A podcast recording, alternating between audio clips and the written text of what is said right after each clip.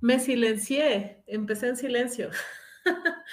bueno, hola, hola a todos, eh, bienvenidos a este espacio que bueno, les cuento un poquito la historia. Eh, nació de un evento de Tegestad Week, pero luego eh, se ha ido evolucionando y ahora tenemos este podcast que es un grupo comunitario de podcast en donde creamos este podcast en vivo hace un par de sesiones y se llamó el podcast mínimo viable, vivo y libre. Entonces tenemos algunas secciones que han ido evolucionando, cada vez hacemos algo diferente y hay algunos segmentos que estamos repitiendo. El día de hoy tenemos lo que callan los programadores y bueno, vamos a, sumergirnos en, en sus repositorios escondidos. Bienvenido, Ricardo. Muchas gracias, Edna. Un gusto estar aquí contigo y estar aquí con todos los organizadores. Ah, quiero hacer, llevar la atención hacia el que este es un podcast internacional. Estamos conectados desde varios países, varias zonas horarias.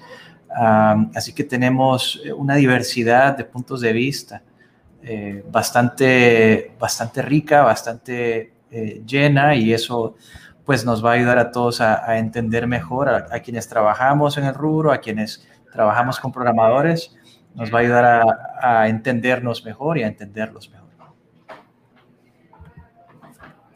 Excelente, excelente. También tenemos a muchas personas, las vamos a ir presentando. Tenemos a, como tú dices, a programadores dentro de, todo el planeta ahorita. Así que eh, voy a invitar a, a Gise, Gise Jorge, para que nos cuente un poquito más de, de ella y bienvenida. Hola a todos, buenas noches. Mi nombre es Lice, soy este, bachiller en Ingeniería de Sistemas. Yo actualmente estoy en Perú, soy de Perú. Y bueno, este, gracias por la invitación. No me lo esperaba, pero igual este, gustosa en compartir la experiencia. En mi vida profesional tuve experiencia en, en varias empresas este, actualmente estoy en Rimas Seguros como frontend developer. es una experiencia maravillosa porque acá hay un, montón de gente que, es un equipo multifacético, empezando desde este, UX, UI, también programadores, este, front, back, el líder técnico y el que lleva a cabo el negocio y bueno, este, estudié ingeniería de sistemas porque me gustó mucho, tuve una, este, es mi pasión más es programación, en sí es un campo bastante amplio porque hay redes, hay por ejemplo este, seguridad informática y bueno, eh, tecnologías de información. Entonces, este, programé al comienzo en la secundaria uno, uno que era algo como DOS, como Turtle, una tortuga que le enviabas las direcciones, dibujabas un cuadrado o una casa. Y luego de eso, este, también este, hice mi primera página con FrontPage.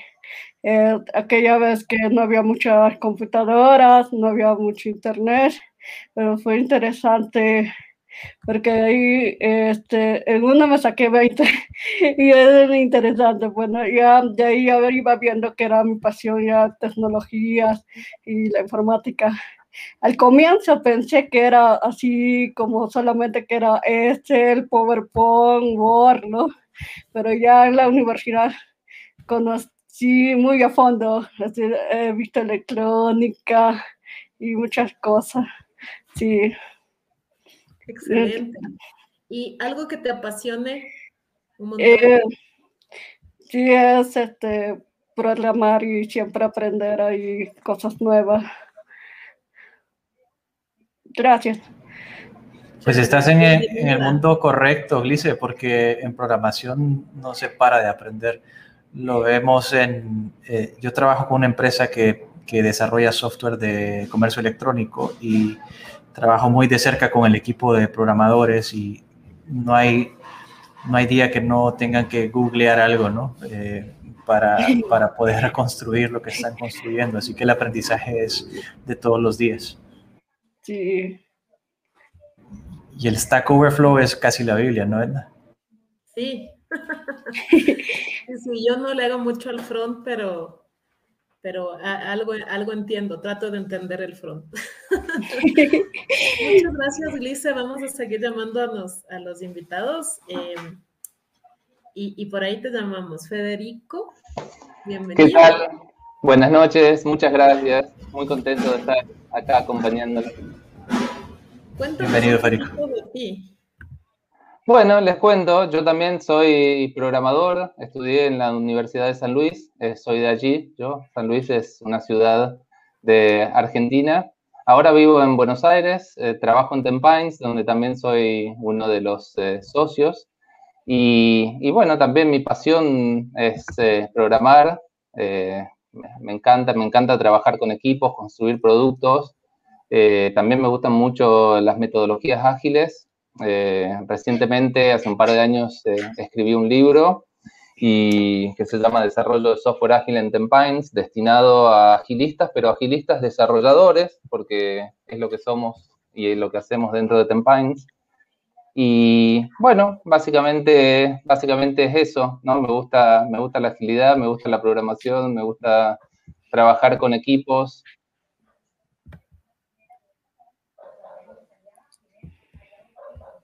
Eh,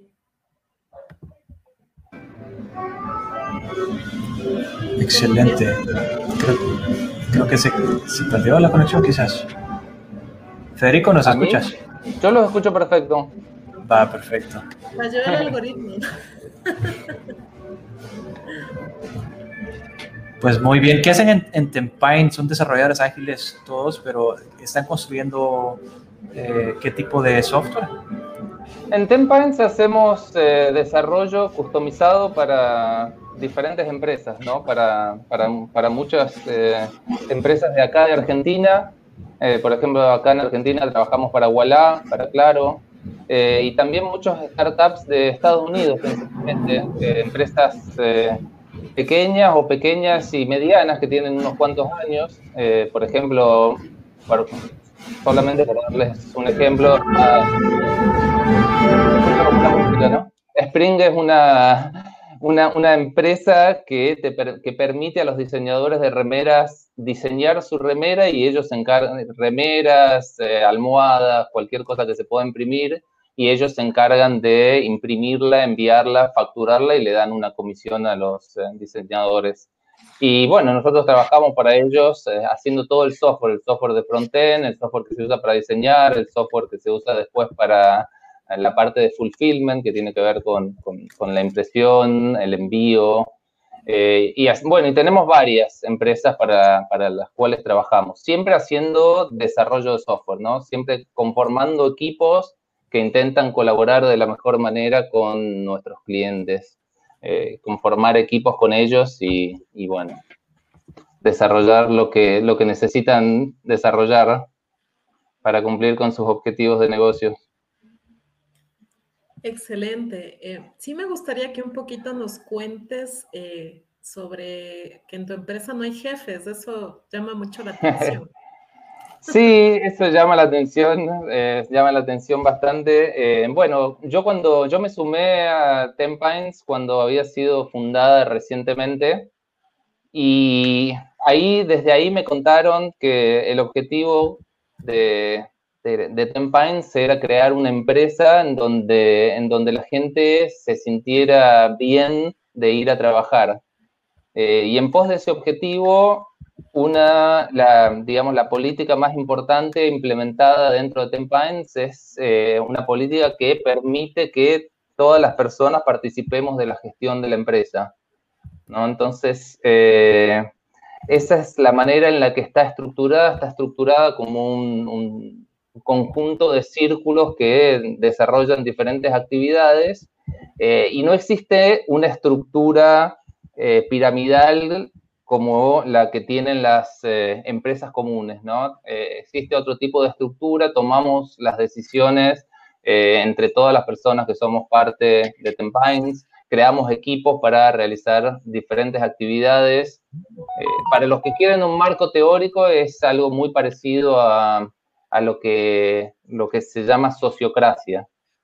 No es, tiene, no, no es exactamente eso, pero sí tiene mucho de lo que es la sociocracia. Y yo creo que, eh, bueno, a mí me gusta mucho trabajar de esa manera, creo que toda la gente que, que trabaja en Tempines eh, también disfruta, se siente bien, porque, porque, porque tienen la posibilidad de ser parte de la empresa, de crear la empresa, de participar en la creación de las políticas, de gestionar, de tomar decisiones, ¿no? Y creo que todas las personas sentimos esa necesidad cuando estamos involucrados, comprometidos de, querer formar parte de las soluciones, ¿no?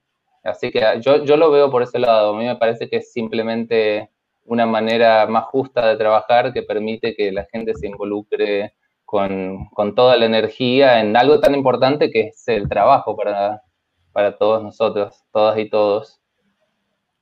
Excelente, excelente. Un gusto tenerte acá, Federico. Eh, bueno, el gusto es mío. A seguir trayendo. Estamos ahorita con un foro, pero excelente de gente que, trabaja en tecnología. Y quiero invitar a Magdalena. Buenas. Bienvenida. ¿Qué tal? Hola, Magdalena. Hola. Acá también desde Argentina, eh, de, Buenos Aires.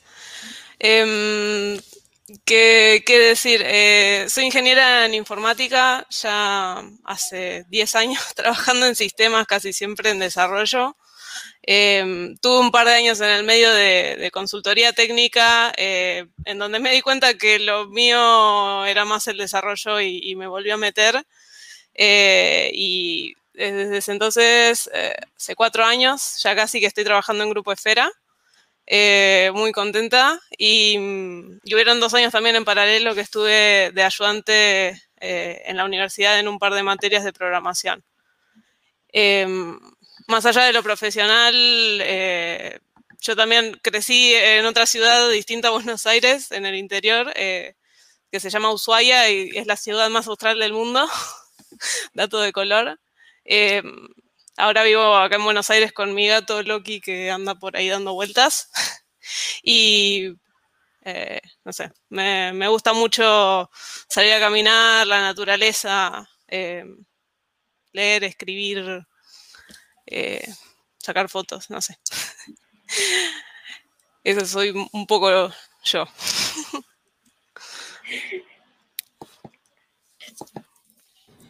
que estás por ahí en. estás muteada. Estás muteada. Eh, sí.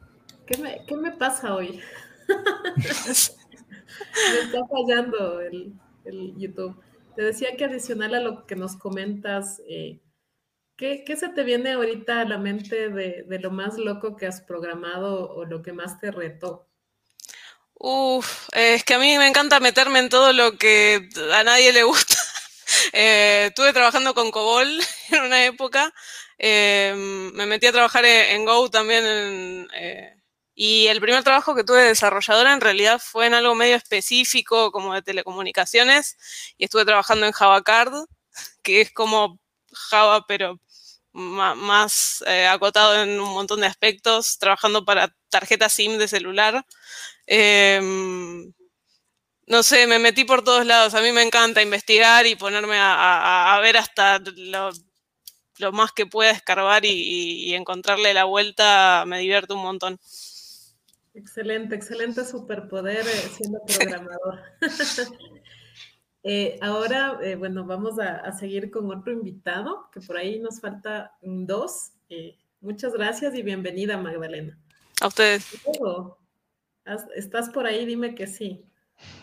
Sí, acá estoy. ¿Me escuchan? Bienvenido. Bienvenido, Diego. Gracias. Muy agradecido de la invitación. Contento de estar acá. Cuéntanos un poco sobre ti, Diego. Bueno, bueno, yo también hace muchos años que trabajo como programador y como docente en, varias carreras de, de desarrollo de software. Este, este, bueno, soy uno de los cofundadores de Grupo Esfera, trabajo con Maggie hace unos cuantos años y muy contento de, hacerlo. Este, bueno, nosotros en Grupo Esfera, igual que contaba Fede, ¿no? Creamos nuestra organización porque queríamos crear un buen lugar para trabajar para nosotros y para los que vinieran a trabajar con nosotros y hoy sigue siendo ese este, nuestro objetivo y me parece que muchos de nosotros, ¿no? En particular en la comunidad ágil, como contaba Fede, hemos ido buscando formas nuevas de trabajar, mejores formas. De hacer las cosas y, y de la mano de eso también, este, a medida que aprendimos cosas que nos gustaban, de enseñarlas, ¿no? Y mucho de lo que hacemos nosotros tiene que ver con eso. Y bueno, y toda mi vida es un poco así. Yo hace poco más de 20 años que estoy trabajando en la industria y al mismo tiempo, desde que entré a, la universidad y terminé mi primera materia de, algoritmos, este, empecé a ser docente en esa materia y bueno, y no dejé hasta ahora, así que toda mi vida estuve como haciendo las dos cosas, ¿no? Aprendiendo a hacer y aprendiendo a enseñar y sigo muy contento con eso. Grupo Esfera tiene un poco ese estilo también, digamos, de mucho hacer, pero también de mucho enseñar, digamos, este, a, a nuestros clientes y, a, otras, este, otras organizaciones con las que trabajamos, ¿no? Aprender de ellas y compartir con ellas lo que nosotros hemos aprendido. Así que muy contento con eso, muy contento de estar acá en espacios donde compartimos y aprendemos escuchándonos. Y bueno, a mí me encanta programar, empecé estudiando ingeniería electrónica hace muchos años y yo dudaba si estudiar letras o si estudiar ingeniería y mi profesor de letras en el colegio me dijo, estudia ingeniería primero porque después te va a ser muy difícil volver a la ingeniería si estudias letras, no tanto volver a las letras si estudias ingeniería. Y bueno, y cuando encontré el software dije, uy, esto es como electrónica con letras, digamos. Así que me fui para acá y no, no, no volví más, digamos. Estoy muy contento de eso. Así que chocho con eso, con el lenguaje técnico que encontramos, digamos. Gracias. Excelente. Eh, fuera de la programación, por ahí hay cosas que también te apasionan. Ah, me encanta, sí, me encanta aprender sobre enseñar, sobre cómo es enseñar y cómo es aprender, ¿no? En un montón de niveles. Eh, me encantan las artes marciales, practiqué muchísimos años Sipalki hace mucho tiempo y después dejé y ahora practico Aikido hace, no sé, tres años y medio, no sé, estoy muy contento también, siento que encontré mi camino ahí, mi lugar me interesa mucho todo lo que sean espacios de práctica, digamos, me interesa las prácticas espirituales, me interesan las artes marciales en general, me interesan todas esas cosas que nos comunican, digamos, a las personas entre nosotras y, a veces con otras cosas, ¿no? Yo muchas veces pienso que la agilidad es eso, es una ética del trabajo, es una mirada del mundo, de cómo debería ser, no solamente una, técnica, digamos. Así que me, me conecto mucho con todas esas cosas que nos dicen que nos muestran un mejor camino, digamos, ¿no? Donde no da todo lo mismo, sino que hay algunas cosas que, nos, que intuimos mejores que otras, digamos. Y creo que eso hay mucho en el mundo que tenemos nosotros, ¿no? Ricardo decía de cómo todo el tiempo estamos aprendiendo cuando programamos porque es tan complejo y tan desafiante que tenemos que estar este, encontrándole la vuelta. Y lo mismo me pasa con estos otros espacios, ¿no? Me pasa con el Aikido que es súper sofisticado y difícil, todo el tiempo difícil, todo el tiempo desafiante. Eso me pasa con la cocina también. muchas, muchas cosas que me gustan hacer, me encantan verlas así, ¿no? La lectura, lo mismo, la interpretación. Bueno, ya dije mucho, me parece. Pero te tengo, tengo una pregunta, Diego, para ti, que me, me, me llama la atención que tienes actividades tan diversas ah, y cada una de ellas es una disciplina que requiere tiempo y dedicación. ¿Cómo mantienes ¿Cómo, las mantienes todas? ¿Cómo las malabareas y las mantienes en el aire? Mal.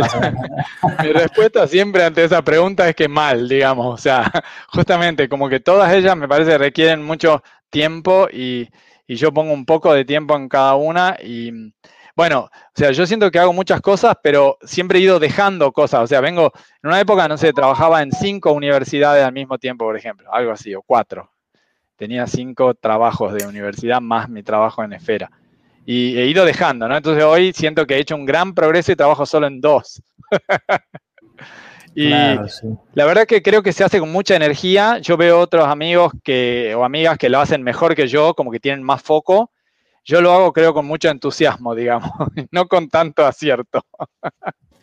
creo que al final importa mucho también la, la energía que cada actividad te da a ti, ¿no?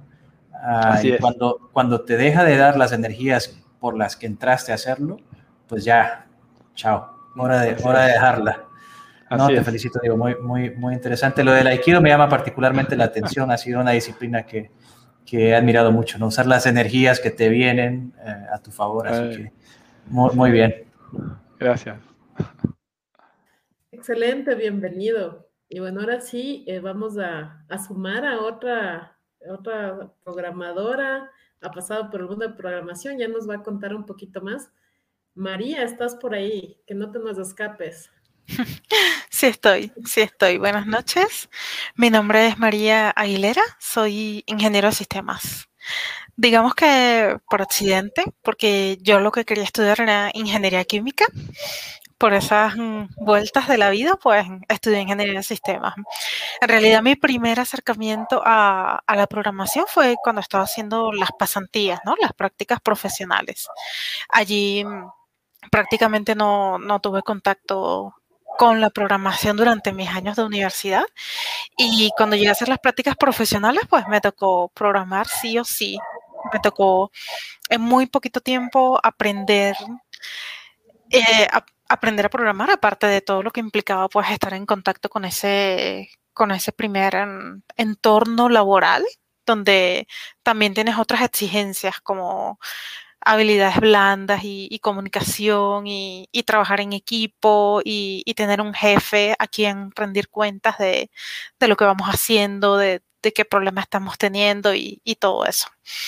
Tengo más o menos 15 años en, la industria de, software.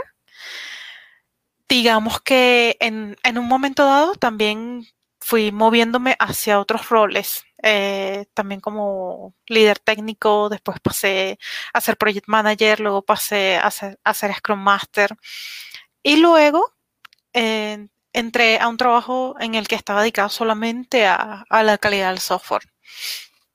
Y, fue como, fue súper diferente, ¿no? esa transición de la programación.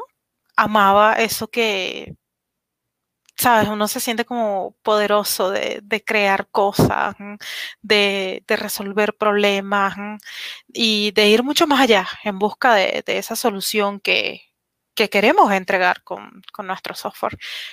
Y cuando llego a, la parte de, calidad del software, fue, fue totalmente diferente, ¿no? Porque fue un poco dejar mi, posición de que yo soy la que crea, yo soy la que hace, yo soy la que inventa todas estas soluciones, como para, para ponerte en otro lado y decir, ajá, ¿cómo vamos a ayudar a, los desarrolladores a ser mucho mejores? ¿Cómo los vamos a ayudar a, brillar como equipo, a brillar en esa, en esa solución que, que están entregando? ¿Qué vamos a hacer para, perfeccionar esto y, para entregar lo mejor a, los clientes y los usuarios? Y, creo que me, quedé con eso. De verdad me, quedé con eso y ahorita estoy programando de nuevo porque como tester ya no hago solamente la parte manual ni solamente todo, toda la, definición de estrategias de testing, sino que ahora participo también en, la programación de los tests automatizados. Y también se siente como una transición de nuevo porque es como que vuelves a programar y de repente te sientes a autonalizarte y yo como que me gusta más programar o me gusta más la calidad. Es así como como quizás ese punto en el que dice, oh, cuál de las dos cosas me gusta más. Pero sin duda creo que en este momento de mi vida estoy en un rol que, me encanta, me encanta tanto la programación como la, calidad. Y, y, sí, creo que este momento de, la vida profesional no, no lo cambio por otra cosa, o al menos no todavía. Excelente, María. Eh, bienvenida, apasionada de, la calidad. Se nota que, por ese lado te, encantaste. Sí. Y, bueno, qué, lindo estar con todos ustedes. Eh, les cuento que, hoy hicimos un experimento y también estamos transmitiendo por espacios de Twitter. Por ahí eh, espero que te guste también, pues está Salvador, están uniéndose personas. Eh, si desean, por acá estamos en podcast y como les había dicho, acá nos peinamos, pero si no quieren vernos eh, peinados, se conectan por el Twitter.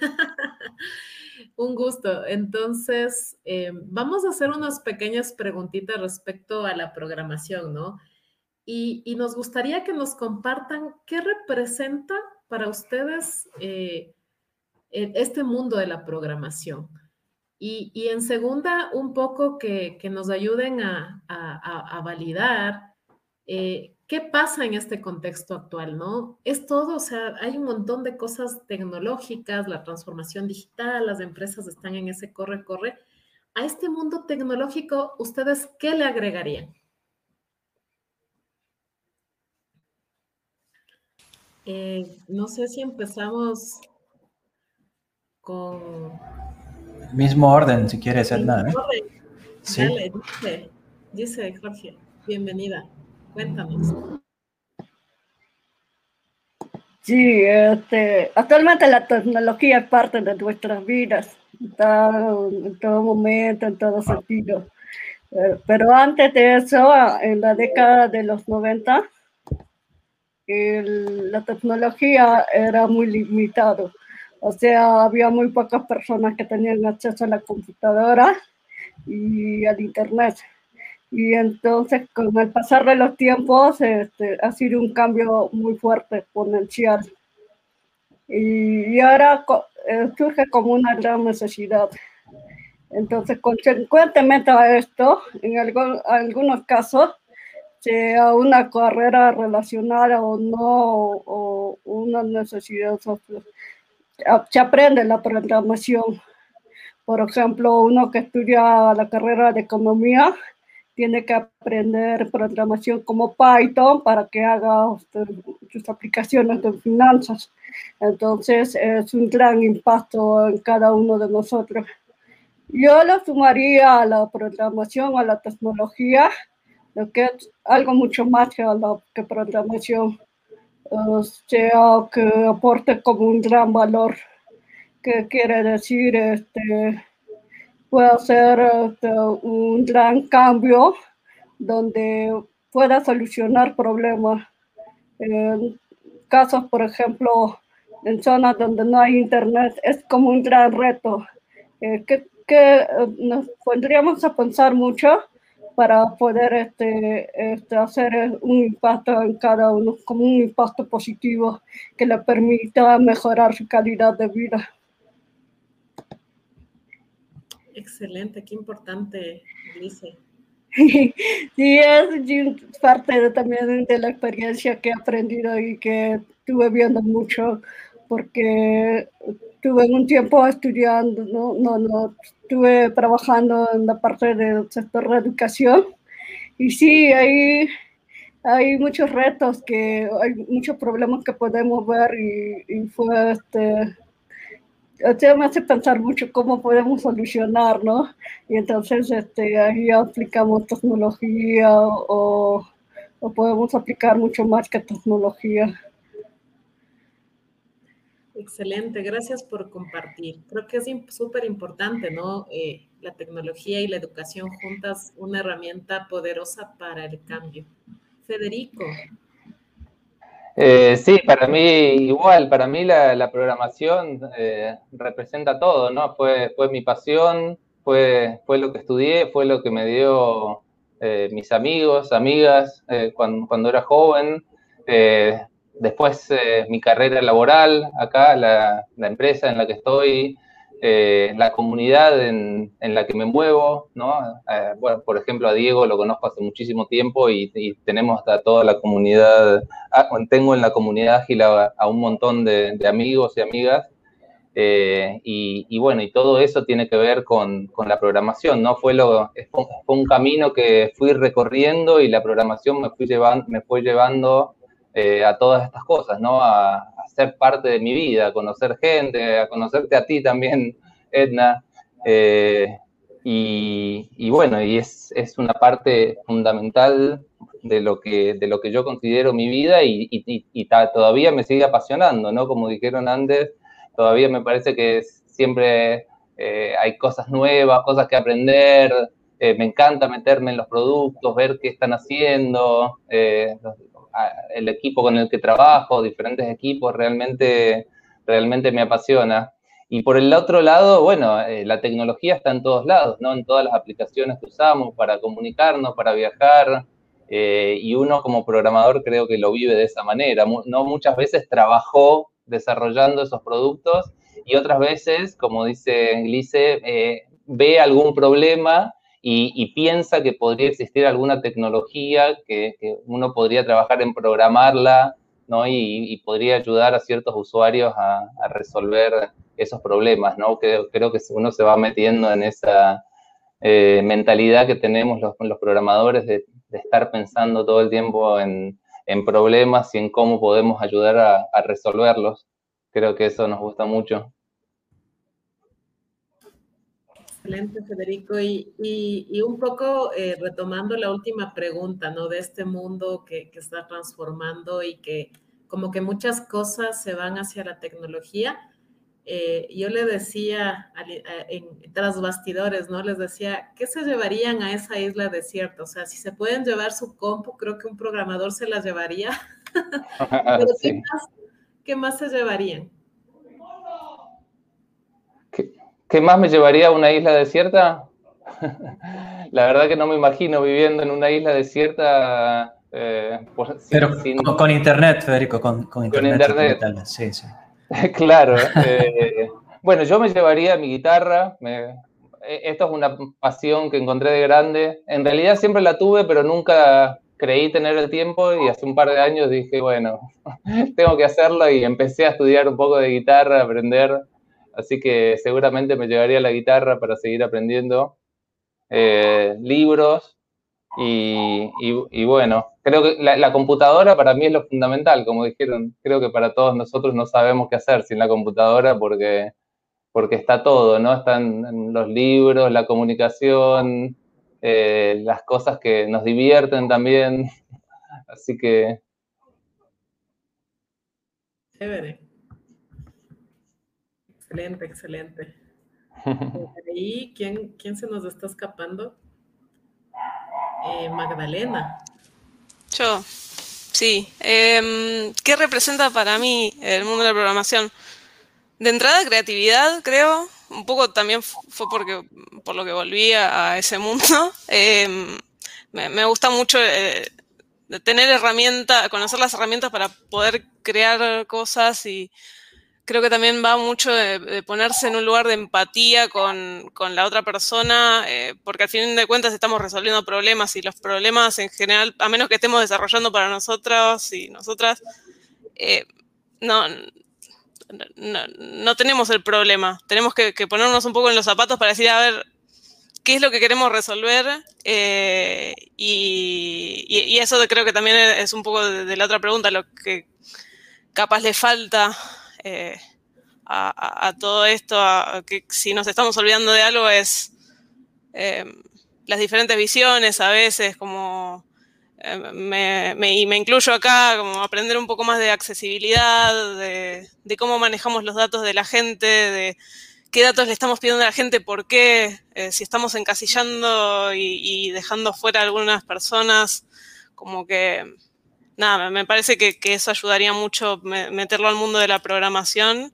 Y no creo que, haya que meter tecnología a todo, eh, porque la mente humana es como que eh, da para, mucha, para muchas cosas y la tecnología va a ayudar a esas cosas que no tenemos ganas de hacer manualmente para poder darle el espacio a todo el resto que para mí no, hay necesidad de meterle tecnología para que se desarrolle eh, los otros aspectos. Magdalena, tengo una, pregunta, me parece bien interesante eso. de mi experiencia eh, trabajando con varios equipos de programadores, eh, lo que mencionabas tú, lo de resolver problemas es la atracción número uno. Y cuando resuelves un problema, celebras, ¿no? Y, a veces celebras seguido en una semana. Y, ahora, eh, ese, ese enfoque en resolver problemas a veces te lleva a olvidarte de lo que mencionabas tú, de bueno, no siempre se necesita tecnología, no tienes que resolverlo necesariamente con tecnología. Ah, y también a veces eh, hay, algunos casos en los que eh, por celebrar más grande ah, se hace un problema más complicado, entonces la solución tiene más mérito. Ah, versus haber simplificado todo desde un inicio y, que fuera también una solución más sencilla. ¿Qué incorporas tú en tu rutina del día a día para mantener esto siempre presente? O sea, ¿cómo te recuerdas a ti misma de, decir, bueno, a ver, estaré complicando esto? ¿Cuál es la solución más sencilla para el usuario? ¿Realmente necesitan una solución tecnológica? ¿Cómo lo haces tú y cómo recomiendas que se haga? Eh, no, sé si siempre lo hago bien. Creo que tratamos de tener ese enfoque. Ayuda mucho el tema de las metodologías ágiles, esto de, no tener una cosa de cascada y de eh, esto de vuelta. Creo que lo hablábamos eh, en el backstage antes. Em, em, no quiero ser una programadora que recibe un documento y pasa eso a código. Quiero interactuar con la gente que realmente la está sufriendo, eh, sea lo que sea, y, quiénes van a ser usuarios y usuarias, ver desde ese punto de vista. Y está buenísimo también cuando esos puntos de vista diversos están en el mismo equipo de desarrollo, eso creo que también aporta un montón eh, en el sentido de qué se puede hacer. Eh, digo, diversificar la gente que construye el producto te, da una sensación de, ok, sí, e-, es lógico que yo nunca me haya encontrado con este problema ni sé que existe porque no lo viví. Puedo tener gente en, mi círculo cercano y, enterarme de algo, de no sé, por poner un, ejemplo que había escuchado de varones trans que, existen y que se anotan como varones y no le pueden dar un turno de ginecología porque están anotados como varones y eh, digo, e-, e-, esas cosas no te das cuenta hasta que conoces a alguien que sufre el problema. Entonces, esa empatía la trato de, eh, ejercitar todos los días, o como puedo, no, siempre me sale bien, pero creo que hay que tirar para ese lado. Totalmente de acuerdo. Creo que eso que mencionas del, contacto con el usuario es, es, crucial, ¿no? Sí.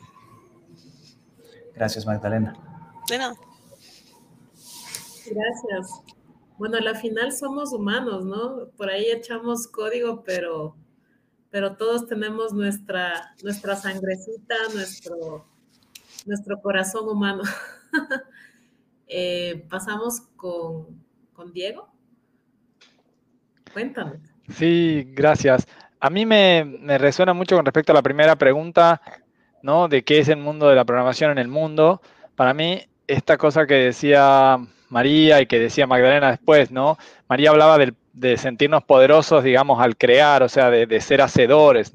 Yo comparto mucho esa perspectiva y creo que esa perspectiva nos, nos da un lugar en el mundo, incluso en un espacio, ¿no? En un mundo donde muchas veces es difícil, donde hay muchas desigualdades, donde cuesta que haya oportunidades, como decía Magdalena también, sentir que podemos crear, ¿no? Desde, desde el software, digamos, máquinas, software o, oportunidades o soluciones o alternativas. A veces ni siquiera hay un problema, a veces lo que hay es una oportunidad, unas ganas de hacer algo, de conectar gente, de conectar este, cosas en el mundo, ¿no? A veces información, a veces, no sé, robots, lo que sea que estén en el mundo. Y creo que eso nos da una oportunidad, ¿no? Incluso en países como los nuestros, en América Latina, que por ahí no tenemos todas las capacidades, digamos, manufactureras o toda la historia o toda la madurez económica, nos da una oportunidad muy, muy, muy importante, me parece. Y lo mismo para, para un montón de segmentos de la sociedad, ¿no? Que pueden acceder, digamos, a la capacidad de ser creadores y ser activos participantes de, la, sociedad, donde por ahí este, en otro momento hubiéramos sido consumidores, ¿no? Ulises hablaba de otros momentos donde la tecnología era más escasa más acotada, ¿no? Creo que ciertos movimientos importantes también como, como el software libre o como, como los métodos ágiles han ido cambiando el lugar que tiene esa tecnología en el mundo. Y con respecto a qué, digamos, qué podemos hacer nosotros, ¿no? En relación a, digamos, a lo que pasa en el mundo, al impacto que tenemos, yo creo que hay, de nuevo, hay algo importante ahí en hacer menos. Creo que hay algo importante, lo que decía Magdalena, de, de no pensar que la tecnología tenga que estar en todos los lugares, pero además yo diría que sea más chica en todos los lugares en los que esté. Es decir, que este, aprendimos con los métodos ágiles que hay que priorizar mucho los requerimientos y tener menos requerimientos más valiosos y no más requerimientos y cumplir todo, ¿no? Hacer toda la lista, como decía Magdalena, que, estaba en el documento original, en la idea original, Y me parece que esa idea, digamos, esta idea de hacer más con menos, ¿no? De crear abundancia de la escasez, digamos, es maravillosa. Tiene que ver con soltar, por ejemplo, nuestros apegos, nuestra idea de que tiene que estar todo para que pueda funcionar con la idea de hacer a veces cosas manuales, de no querer que todo, todo, todo esté resuelto como imaginamos, pero sí darle una oportunidad al mundo a que esa cosa pequeña que hacemos, ¿no? Edna decía que, que, el, que este podcast empezó como, como un MVP, digamos, ¿no? Como un pequeño mínimo este, producto de, de, este propio, este propio espacio y que desde esa perspectiva podemos justamente hacer mucho más, digamos, ¿sí? Y, requerir del mundo menos, o sea, menos esfuerzo, no menos energía, incluso menos energía eléctrica, ¿no? Para ejecutar lo que hacemos, menos batería de nuestros celulares, menos, menos energía de, de nosotros mismos, ¿no? Trabajar horas razonables, digamos, este, compartir el trabajo con otros. Y finalmente cierro con esto. Para mí, todo este proceso creativo, como decía Magdalena, que yo comparto, para mí lo más maravilloso de esto es lo creativo, lo que decía María, de, ser hacedores juntos, es colectivo. O sea, yo cuando decían, bueno, ¿qué harías si te vas a una isla desierta? Yo diría, me llevo gente, digamos. O sea, no me iría a una isla desierta si pudiera evitarlo, digamos. Tal vez me, tal vez me haría bien estar en silencio un tiempo, pero pienso que, que todo esto lo que nos llevamos mejor es la capacidad de hacer juntos más cosas y cada vez más grandes, digamos. ¿No? O sea, estos desafíos nos, nos obligaron a ser colectivos y nos enseñaron esas cosas que por ahí hemos perdido o que no encontrábamos. Así que creo que nos llevamos a eso, ¿no? A hacer menos cosas más valiosas y hacerlas juntos. Gracias. Excelente. Gracias, Diego. Mucha reflexión también en tu participación. Eh, María, te invocamos. Sí, bueno, para mí lo que representa el mundo de, de la programación es ese, ese poder de, de crear, como, como lo dije al inicio. Creo que es lo más, es lo más maravilloso, ¿no? Eso de poder saber que, que, estás contribuyendo de una forma que es muy valiosa para el resto de las personas. Y esa, esa creatividad que, que se despierta, esa búsqueda constante de soluciones, es, es para mí el, el, la representación de, del mundo de la programación. Si hablamos de también, si es necesario que esté la tecnología y la programación en todo, para mí también la respuesta es no. Por supuesto, no es estrictamente necesario que la tecnología estén y la programación estén en todo, pero sí pienso también que de muchísimas formas puede ayudar a, a mejorar procesos, que a final de cuentas lo que buscamos con todo eso es mejorar la calidad de vida de las personas. Eh, ya sea reduciendo tiempos de proceso, reduciendo trabajos que, que han sido manuales. Creo que la tecnología no, nos ha aportado una gran, gran calidad de vida como humanidad y por supuesto ha permitido muchísimos avances, muchísimas cosas que, que quizás hace 100 años como humanidad no podíamos ni siquiera soñarlo. Entonces, eh, es mi opinión personal. De, ¿Es necesario? No, definitivamente no. Pero podemos hacer un cambio importante, sí. Y, y vale la pena que, que, lo hagamos. Sí hay una cosa que, que yo pienso que estamos dejando atrás y, y creo que de cierta forma la tecnología ha hecho que dejemos a muchas personas atrás. No es como dejar una cosa atrás, sino dejar personas atrás. Estas personas que que no tienen el mismo contacto con, con la tecnología que, que, tenemos nosotros. Y entonces conforme va avanzando la tecnología, las personas que estamos inmersos en, la tecnología, vamos avanzando, mientras que las personas que no están inmersas en la tecnología van quedando cada vez más atrás. Y creo que no sé exactamente qué, pero definitivamente algo deberíamos poder hacer para ayudar a reducir e, es, esa brecha con todas esas personas que estamos dejando atrás. María, tengo una pregunta respecto a eso, porque han habido eh, avances tecnológicos en teoría diseñados para democratizar el acceso, por ejemplo, a información, como el buscador de Google, ¿no? Y así varios otros ejemplos de, tecnología que fue pensada para hacer más igual al mundo, pero lo que tú dices es muy cierto, pues no le llega a todo el mundo. ¿Qué crees tú que es, eh, cuál crees tú que es la razón? Y, has pensado en algún tiempo libre cómo podría resolverse. La verdad que creo que constantemente pienso en eso de cómo podría resolverse. No, no tengo una respuesta, de verdad, pero sí, por ejemplo, este, si, si ponemos un ejemplo, digamos, la inclusión financiera. Ahorita tenemos muchísimas fintech cuyo objetivo, cuyo propósito es ayudar a que muchísimas más personas tengan acceso a, herramientas que, les permitan mejorar su economía. Esto tanto a nivel de trabajo o cosas como, como poder acceder a un crédito, como tener una cuenta bancaria. Y y pasa en todos los niveles, en todas las ciudades. Hay muchísimas startups que ahorita se casi se consideran unicornios, que están en muchísimos países de Latinoamérica con este objetivo, pero ves en un quizás en un barrio muy pobre o quizás en una en un pueblito muy pobre no llegan. Creo que todavía nos hace falta muchísimo, muchísimo más trabajo en, eso, ¿no? Muchísimo trabajo de, de difusión, muchísimo trabajo de ayuda, porque digamos también, por ejemplo, esas personas que, viven en pueblitos muy alejados, que ni siquiera saben qué es una computadora, una simple campaña de difusión no va a resolver el problema. Probablemente tengamos que, conseguir dinero y comprar los equipos y llevárselos y, enseñarlos cómo usar, ¿sí? Para que en verdad sea, sea una realidad esa, esa inclusión que, que queremos lograr con, con todos estos productos, estos servicios, con todas estas fintech. Eh, es mi ejemplo más, mm, más palpable. Sí, de acuerdo. Eso que mencionas de, de, las campañas de difusión, que creo que es lo que muchas personas en, puestos de política y, algunos puestos de dirección en empresa privada también, que piensan que se soluciona todo con una buena campaña de difusión. Sí. Ah, creo que es un primer problema que hay que erradicar. Sí, pues uh, gracias María Edna. No sé, ¿qué quieres que hagamos ahora? Bueno, ahora, ahora se viene lo más interesante. Vamos a tratar de, meternos en, los cerebros de los programadores y un poco eh, conversar de tal vez las cosas que no conversamos. Eh, Creo que aquí algo para switcharnos a ese espacio de preguntas o, nos vamos de golpe?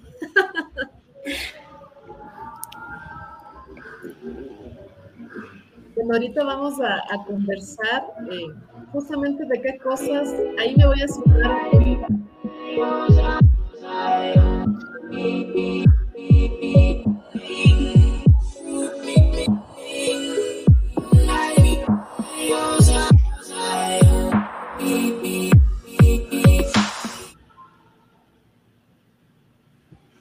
Nos sumamos, ahí nos trae sorpresas de Pato que está tras bastidores, nos hace efectos especiales. Muy buenos, ¿eh? Bueno, ahora sí, ya que estamos en confianza, que nos conocemos, eh, yo me voy a pasar un rato al lado de los programadores, los, de los 16 años que estoy en eh, prácticamente seis me he programado y empecé como que a volver a hacer cositas en un mes atrás, porque sí me lleva una adrenalina diferente. Y ahora me voy a colar en, participar también como, poniéndome el sombrero de programadora. Y todo tuyo, Ricky. Pues bueno, Edna, aquí la llevo pues a ver, les cuento un poco de mí. Yo, como les mencioné al principio, no, no programo, pero trabajo con programadores y equipos de programadores y gente genial eh, que me impresiona todos los días desde hace 10 años. fue un proceso de, mucha tensión. Eh, poder conciliar una mente que funciona desde un punto de vista ah, no tan técnico o sea, los clientes a los que, con los que he trabajado y un punto de vista muy técnico y muy enfocado en resolver un problema. ¿no? Ah, entonces, conciliar estos dos mundos es, es lo que yo hago eh, en el día a día y me encanta el trabajo. Ah, y esta pregunta de qué es lo que callan los programadores me pareció tan interesante desde, desde que la escuché por primera vez de Edna.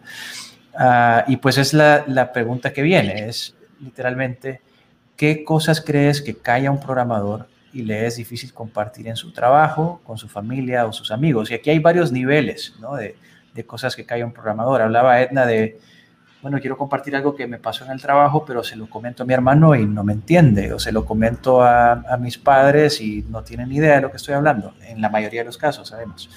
Hay, hay gente que tiene suerte de tener padres programadores.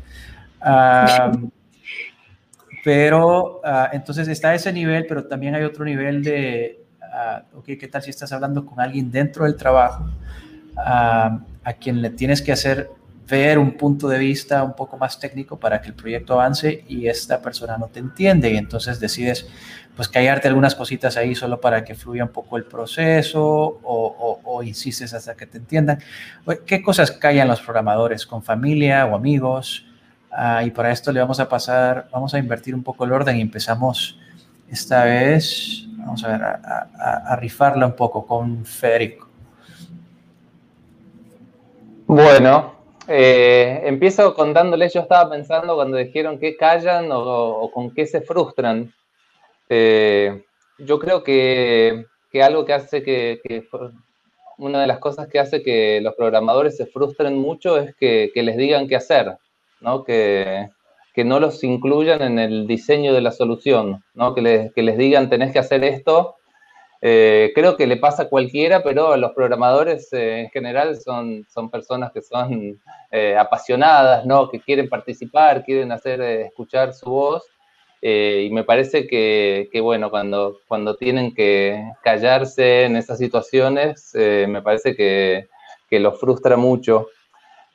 Otra cosa que, estaba pensando que, también es difícil para un programador es cuando, cuando estuvo trabajando un tiempito en algo y eh, deciden que, eso en lo que estaban trabajando eh, no va a llegar a las manos de, de las usuarias y los usuarios que, habían pensado, ¿no?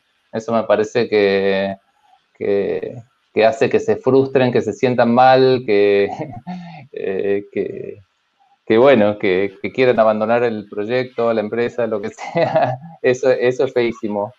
Eh, otra, tiro, estoy, estoy tirando algunos, algunos ejemplos. Eh, tiro el último, ¿no? Algo, algo que creo que, que, que, a veces callan y, y los frustra mucho es cuando, cuando existe una, una exigencia de tiempo eh, que no les permite hacer el trabajo de la, de la mejor manera, de la manera que, que ellos, ellas piensan que es adecuado, ¿no? ese, ese manager que dice, bueno, tenemos, tenemos una fecha, tenemos que cumplir, eh, y, y, surgieron cosas en el camino, surgió un montón de, de, trabajo, y, pero, pero no importa, ¿no? Porque está una fecha en un PowerPoint o en una presentación o en un Excel. Eh, bueno, me parece que eso, esas son, son cosas que, que por ahí, y bueno, y, termina siendo muchas veces que las, las, y los programadores son los que terminan trabajando horas extras o, o haciendo su trabajo mal. Eh, creo que eso también es otra, puede ser otra, otra causa que, que hace que, que, se sientan mal. Totalmente, esa parte de, de los tiempos de entrega son un tema de contención en todas partes del mundo, creo. Y a ver, Sí, no, es, es, complicadísimo, sobre todo cuando se ofrecen cosas. ¿eh? Y, y ahí, ahí, se puede hacer una mezcla. Se hizo una propuesta de una solución en la que no incluyeron a los programadores y se prometió una fecha que no es real. Eh, claro. alguna, alguna vez habrá pasado, ¿no, Federico? Uh, sí. Eso es lo peor, ¿no? Eso es lo sí. peor porque no te incluyeron, eh, te vienen, te, te, te, cuentan, ¿no? Que cierta cantidad de cosas tiene que estar lista para cierta fecha. De, de hecho, cuando te cuentan eso, ni siquiera saben bien eh, cuánto es lo que quieren, cuánto es lo que hay que hacer, ¿no? Porque todavía hay mucho trabajo de descubrimiento, pero sí existe la fecha. Sí, no hay un grooming primero, ¿verdad? Para saber qué, cuál es el detalle. Claro. Sí, pues no, cierto. Iglesias, ¿tú qué, ¿tú qué opinas? ¿Qué es lo que más frustra o lo que callan los programadores? Bueno, realmente este, la situación en lo que conlleva es que mayormente este, durante la experiencia que tuve, este, hay más programadores varones que mujeres. En ocasiones me pasó que yo era la única mujer. Entonces, a veces este, no tenemos mucha confianza o algo así y callamos mucho de, de, por ejemplo, querer preguntar algo técnico o, o algo pues, que no nos sale o, o, nos bloqueamos, ¿no? De cierto, a veces nos sentimos bloqueados a programar, entonces ahí es que ya no nos damos cuenta cómo lo vamos a hacer. Entonces, este, ya con la experiencia aprendí y fui viendo que es muy importante la comunicación en todo equipo, de todo tipo de equipo. No solamente entre programadores, también este, de otros este, puestos que tienen. Y sí, una comunicación y la forma como entiendes el problema y cómo lo vas a solucionar. Hasta incluso este, llego a entender este, a mi código cuando tengo un problema con mi código. Ya tengo que decir, bueno, ¿cuál es el problema para poder solucionarlo? Entonces, este, antes no había mucha empatía con mi familia porque ellos realmente no sabían qué era lo que realmente era mi carrera. Ya así como van viendo, conociéndome más, mucho mejor, uh, aprendimos a afrontarlo. Es interesante, si incluso tenía que aprender a comunicarme no en temas técnicos, por más que era de hablar de tecnología. Y es, como decir, este, como comentaba Magdalena, hay que ser empático. Entonces hay que ponerse en el lugar de otro para poder, este, claro, hay alguna palabra más especial que no solo ponerse en un zapato de otro, sino también este, llevar a, como a su objetivo.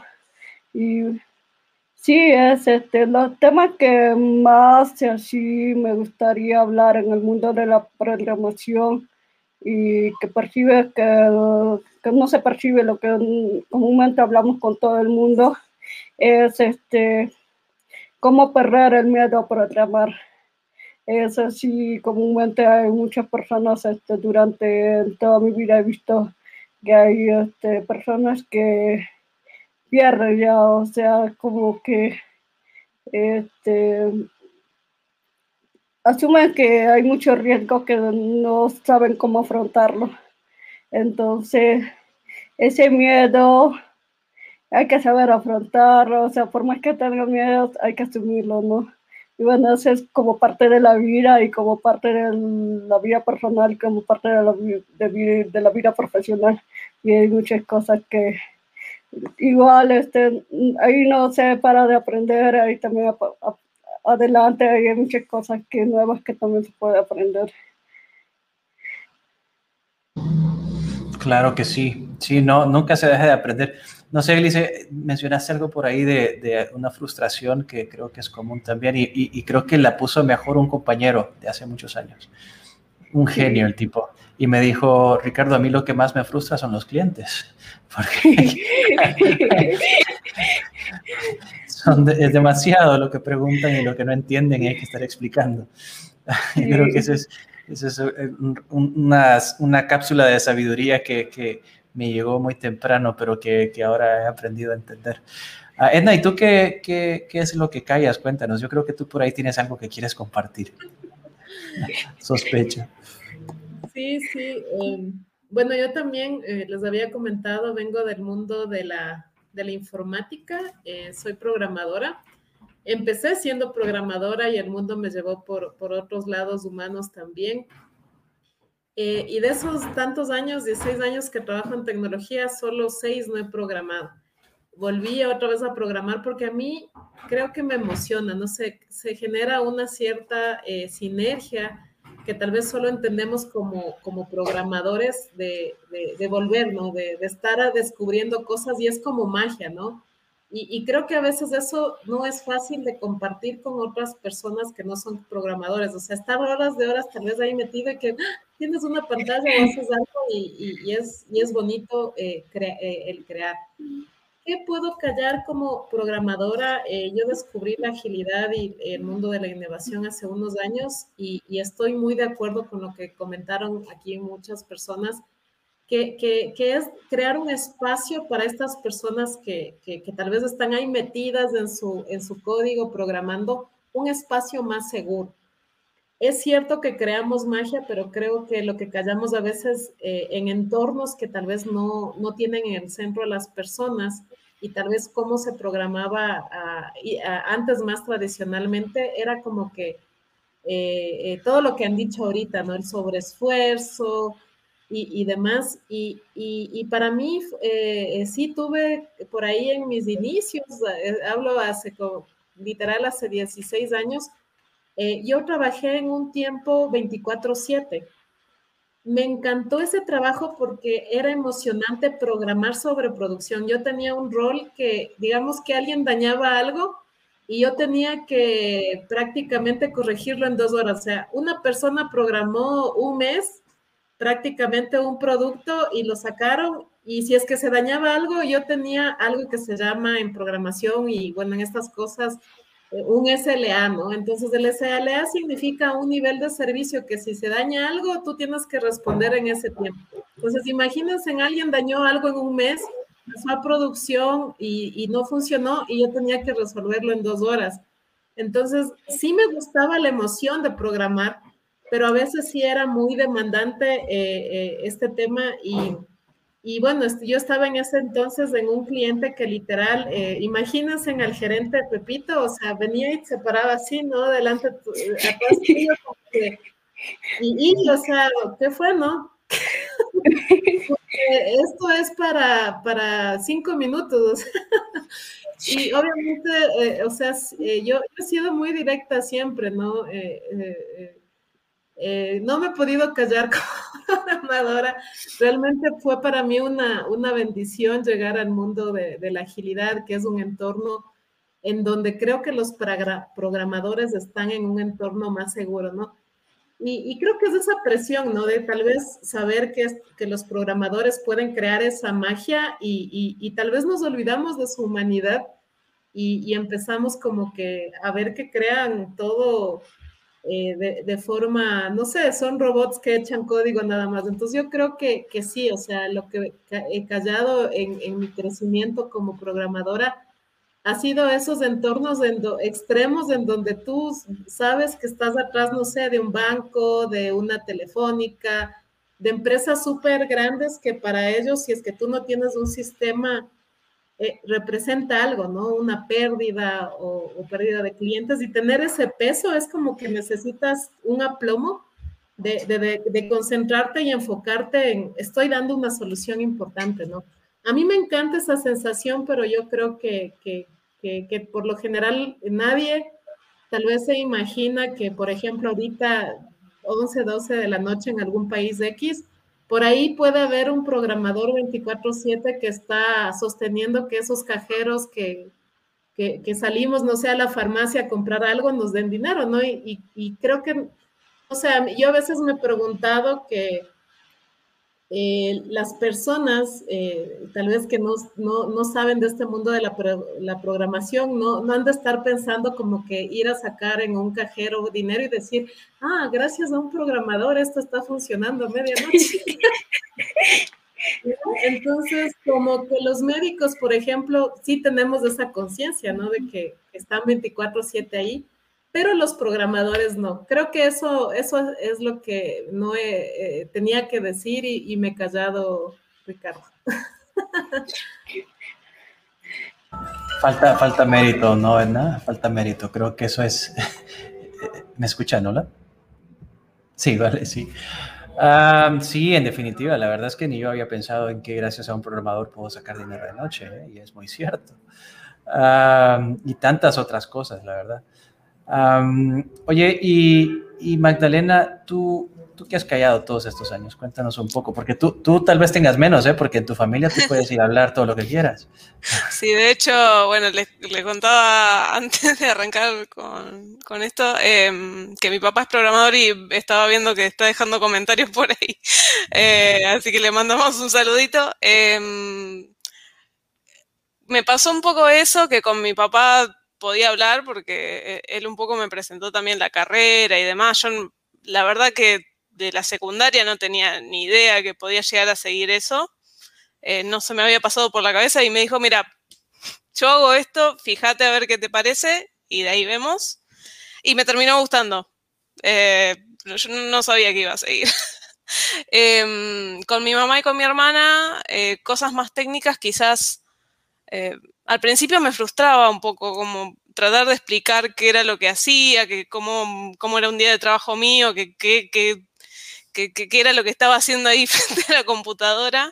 Em, y hace no sé cuánto me, pasó que, empecé a darme cuenta que me servía a mí incluso bajar a tierra un poco las cosas, como eh, tratar de, explicarlo desde otro lugar. Eh, creo que con la experiencia se me fue dando esto de, eh, que también pasa con, clientes, con gente dentro de la misma organización o lo que fuera, digamos, distintas áreas que, colaboran con, lo que hay que construir, em, que es necesario ponerse en ese lugar un poco incómodo de, Ay, bueno, está bien, no puedo usar todas estas palabras raras de spanglish que, usamos en día a día eh, y ponerlo en palabras que, que se entienda un poco mejor, porque hasta que no no tratamos de enseñar algo, creo que no lo terminamos de aprender tampoco. Eh, y eso, la verdad que a mí me parece que nutre más de lo que, de lo que dificulta. Digo, sí, e, es, es, un poquito más engorroso, pero al final termina dando mucho para, para mí misma incluso y, me ayuda a entender un poco mejor lo que estoy haciendo. Em, también lo que me parece en general como lo que nos callamos tiene que ver mucho con... Hay una cosa implícita, no, en todos lados, ¿no? Sí, pero como que siento que hay algunos círculos en donde no pasa, de que hay que saber todo, de que necesitamos estar al tanto de todas las tecnologías y de todas las cosas y de que si dijo este, esta sigla la tengo que entender y que va re rápido explicando y bueno, si no entendí es porque soy yo que, estoy mal. Eh, y, hay que aprender a decir un poco, no sé. Hay que aprender a, decir, no entendí. Aprecio mucho que me lo digan a mí y lo trato de, de, eh, decir de, entrada. Digo, si no me entendiste, avísame antes de, seguir explicando algo que, no me entendiste cuando dije A. Eh, pero hay mucha cosa de pelea de egos que es moneda o corriente en sistemas que todavía hace falta mucho trabajo para, para erradicar eso y para eh, aflojar un poco con nosotros mismos también, ¿no? Porque es todo el tiempo darnos con un látigo y decir, uy, yo debería estar sabiendo esto. E incluso me pasa a mí, no es que estoy libre de eso, digo. Eh, todo el tiempo me pasa, uy, capaz que debería estar sabiendo esto que me están tratando de explicar y no lo entiendo y no quiero frenar a la persona.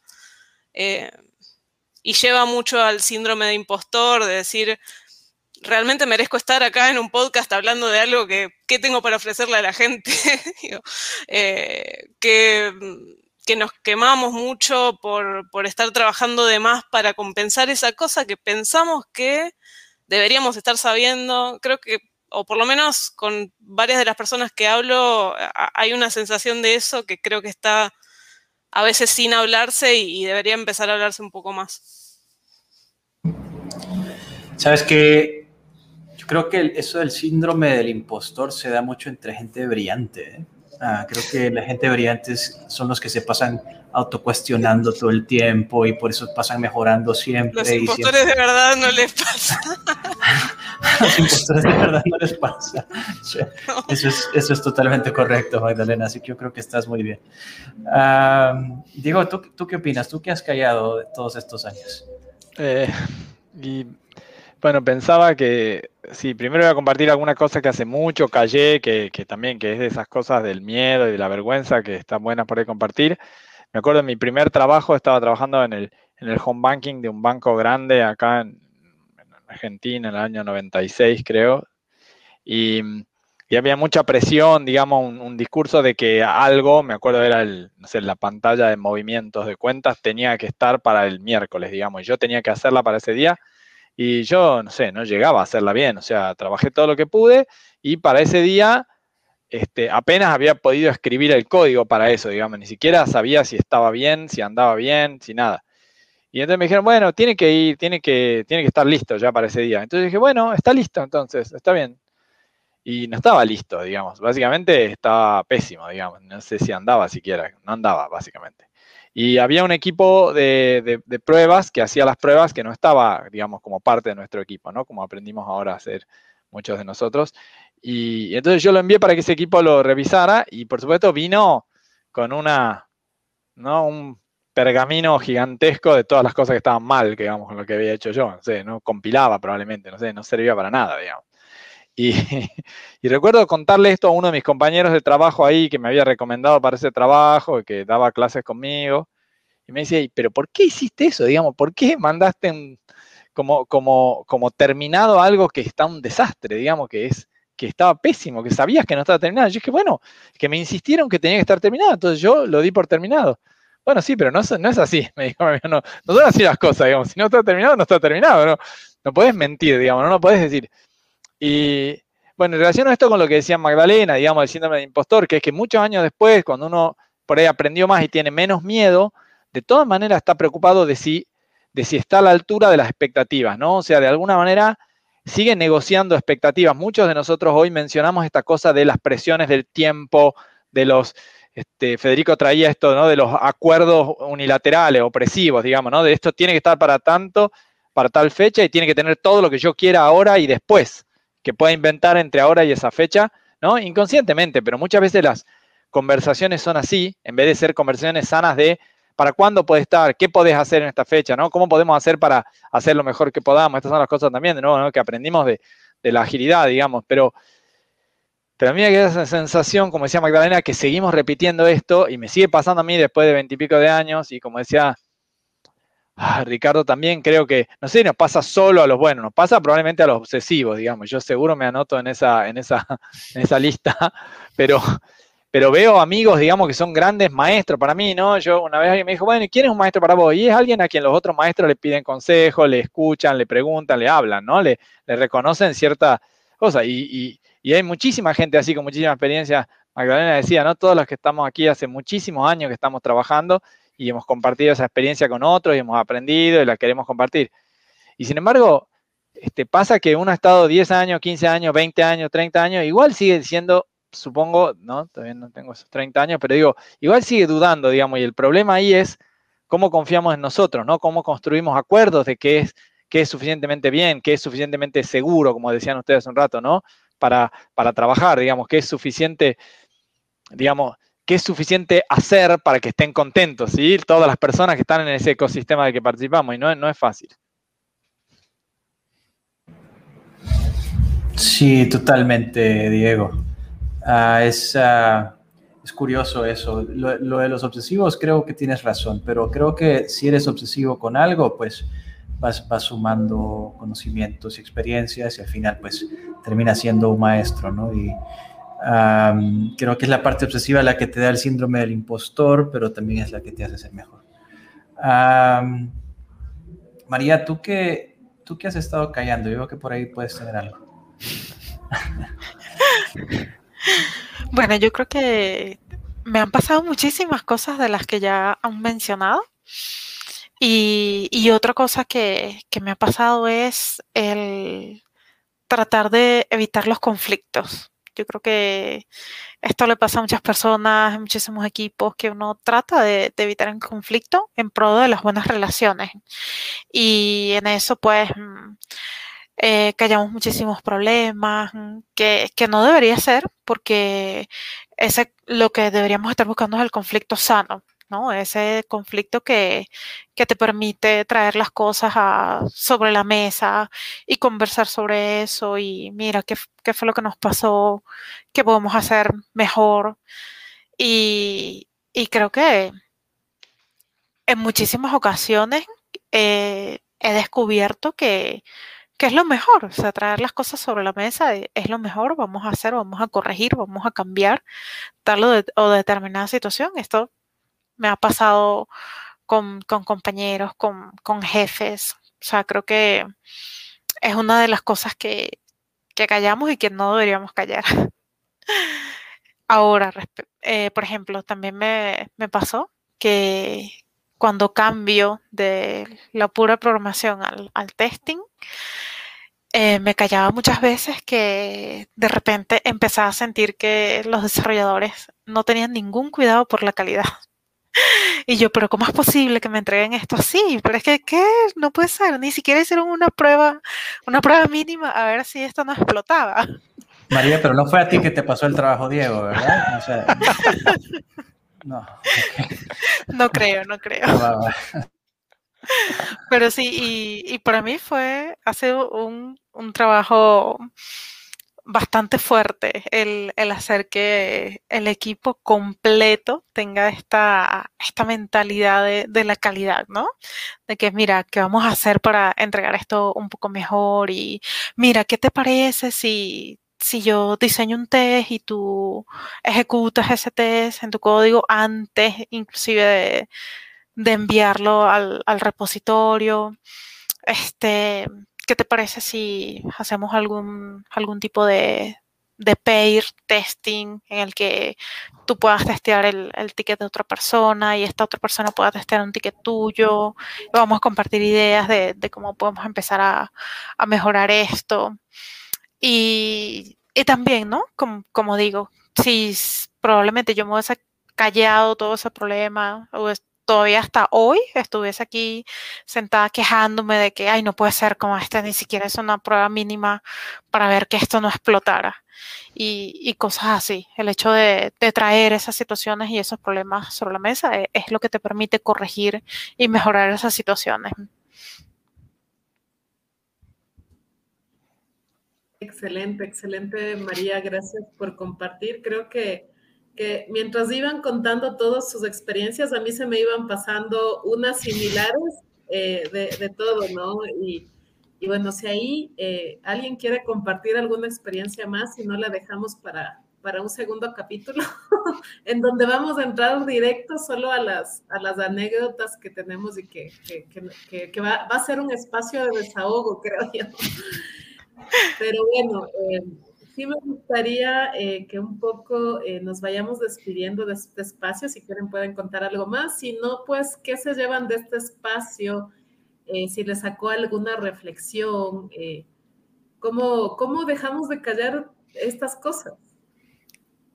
No sé si igual le damos la vuelta un poquito. empezamos ahí con Diego. Bueno, gracias. Em, la verdad es que creo que creo que perdemos un poco el miedo cuando, cuando lo enfrentamos, ¿no? Cuando, cuando hacemos una y otra vez esas cosas que no le encontramos la vuelta, eh, como eso que yo contaba al principio, ¿no? Y como contaba María, me parece también, cuando logramos hablar de esas cosas difíciles, o por lo menos proponer, ¿no? Necesitamos decir, hicieron todo mal, ¿no? Me parece como decía María, podemos simplemente proponer por lo positivo, hagamos esto otro para que, para que salga mejor, digamos, no, no necesitamos culpar, ni necesitamos como ir a todas las conversaciones difíciles para mejorar. A veces necesitamos cuidar el ambiente en el que estamos, ¿no? La, valoración que, que, que, las otras personas puedan tener de sí mismas, digamos, porque así como nosotros nos equivocamos, ¿no? Los demás este, se equivocan y, y si aceptamos eso podemos abrir ese lugar. Creo que hemos avanzado mucho en poder conversar, pero creo que es bien difícil todavía descubrir qué cosas son esas de las que no hablamos, ¿no? Como decía Magdalena, esas cosas que no te das cuenta que, no viste hasta que no las ves, hasta que alguien más no te las marca o hasta que encontrás un ejemplo o hasta que conoces a alguien que, que le pasa eso que, que, vos sufrías. Entonces creo que, bueno, mantener una, una práctica, digamos, de la programación que sea más conversada, más social, es, es, es la clave. Lo que pasa es que no alcanza eso. O sea, yo siento que venimos haciendo eso hace mucho y sin embargo no logramos que, que todos esos espacios sean seguros, que todas las conversaciones que necesitamos que ocurran sean, ¿no? Decían lo de evitamos los conflictos, sí, necesitamos tranquilidad y, y, trabajar en nosotros mismos para que eso sea mejor, me parece. Gracias. Excelente, excelente. gracias por compartir, Diego. Lice, ¿qué, ¿qué, te quedó a ti como de reflexión? Sí, es, este, escuché diferentes experiencias y bueno, hay algunas que todavía me toca vivir y y algunos sí este, han sido cercanos a la experiencia. Entonces, este, y realmente a cada persona que quiere entrar al mundo de la programación, y yo les digo, este, que hacer algo que te apasiona, que sabes que en toda la vida vas a hacer eso, porque también hay, este, hay un mundo de datos que es otro campo, y bueno, ¿y cómo lo descubres? Pues no, tampoco tienes que dejar de intentarlo, entonces descubres si te gusta programar, claro, es lo tuyo, o es importante como asume cada persona. Y bueno, he aprendido muchas cosas ahí y, me había olvidado de, de, que también fue una experiencia muy interesante donde perdí mucho más miedo a programar. Era este, que compartí junto con mis amigas y fue en laboratorio. Ahí eh, fue una experiencia real con proyectos reales. Era un reto, un mundo ágil, cómo rotaba, cómo tenía que hacer el reto para, o sea, es interesante. Hay muchas personas capaces que realmente no han estudiado una carrera de ingeniería así este, se retaron a sí mismas para, por ejemplo, una persona que estudiaba administración.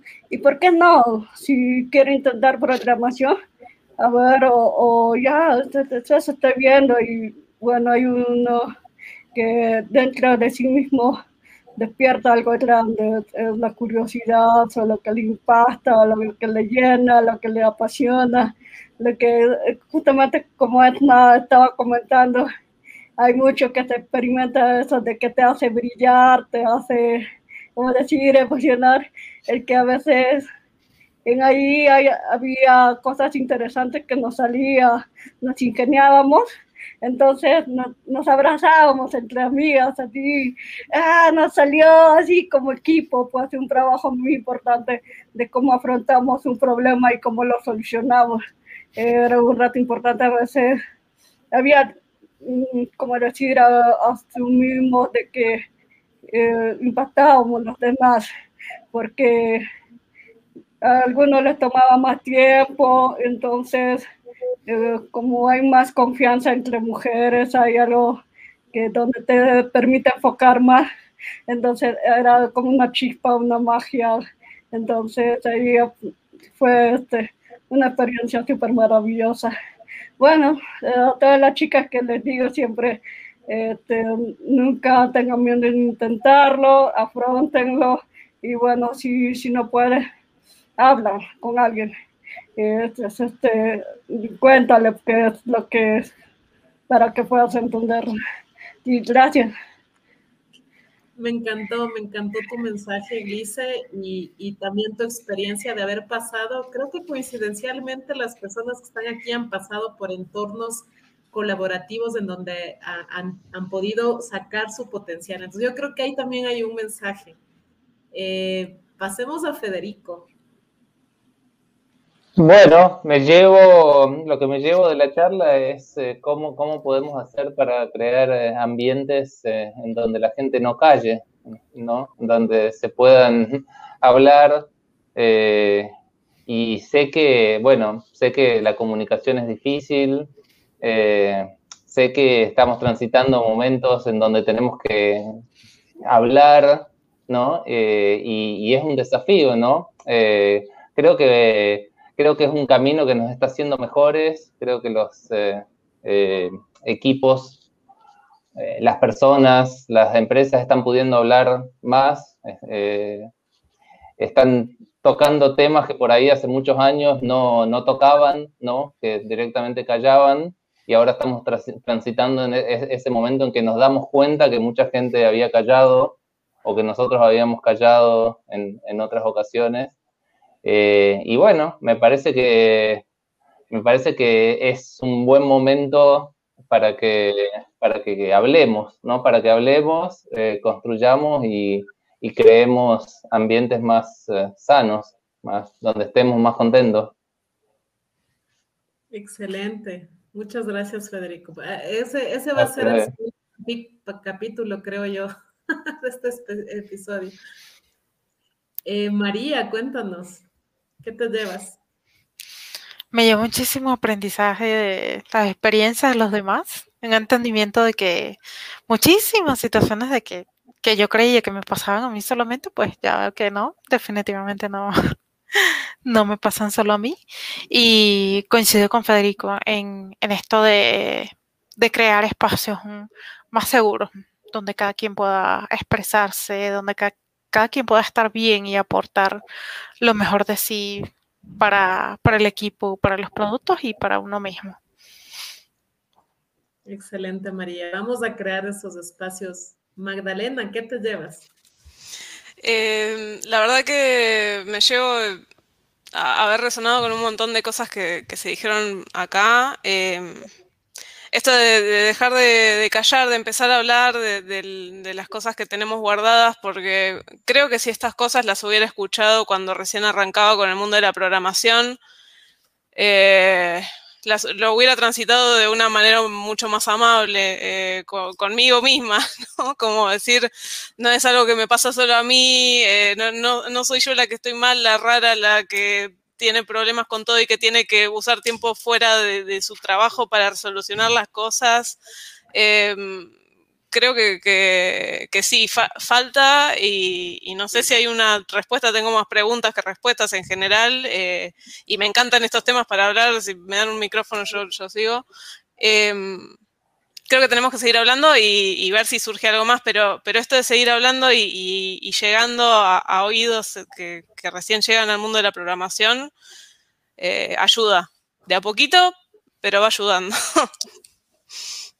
Excelente, muchas gracias. Yo también eh, sen sentí mucha empatía de, saber que, en mi camino no he sido la única. eh, me gustó mucho escucharles, agradecerles desde ya les voy, a, les voy a invitar que hagamos así para irnos despidiendo, que es lo que más sabemos hacer. y les voy a leer un poquito de, un poquito de, de, los mensajes que les dejaron. Dice, hola Mashi Diego. Ah, arriba dice, bravo por Mashi soy yo. sí, bravo por Glice. Eh, dice, eh, felicitaciones por este espacio. ¿Qué, qué piensan ustedes eh, de esta pregunta? Dice, nos interesa su visión. Magnífico, felicitaciones, un extraordinario espacio, una ventana de proyección increíble. Por ahí otros dicen, creo que este, este fue cuando decíamos que callan los, los programadores, dice la información a la que muchas veces tienes acceso y que por confidencialidad no, no, no le puedes comentar a nadie. Creo que eso es bueno, porque creo que, que tenemos historias, pero súper extraordinarias y que a veces realmente no, no podemos pasarlas, ¿no? se quedan en nuestros corazones y, y nuestras O se inventan nuevos nombres, nuevas cosas y claro. se, se, se queda la esencia. Igual está, me parece divertido como inventar una historia y, y censurar todo lo que no se puede decir. Eso, eso es bueno, eso es como otro capítulo. Bueno, dice lo que dice Glice, muy importante. Maestro Diego Grande, un gusto volverlo a saludar. Y bueno, pues de seguro igual seguirán habiendo más comentarios. Muchísimas gracias y yo me voy así. un gusto tenerles. Muchas gracias. Gracias. Chao, gracias. todos. Gracias. Chao. Chao, chao. Chao. Gracias.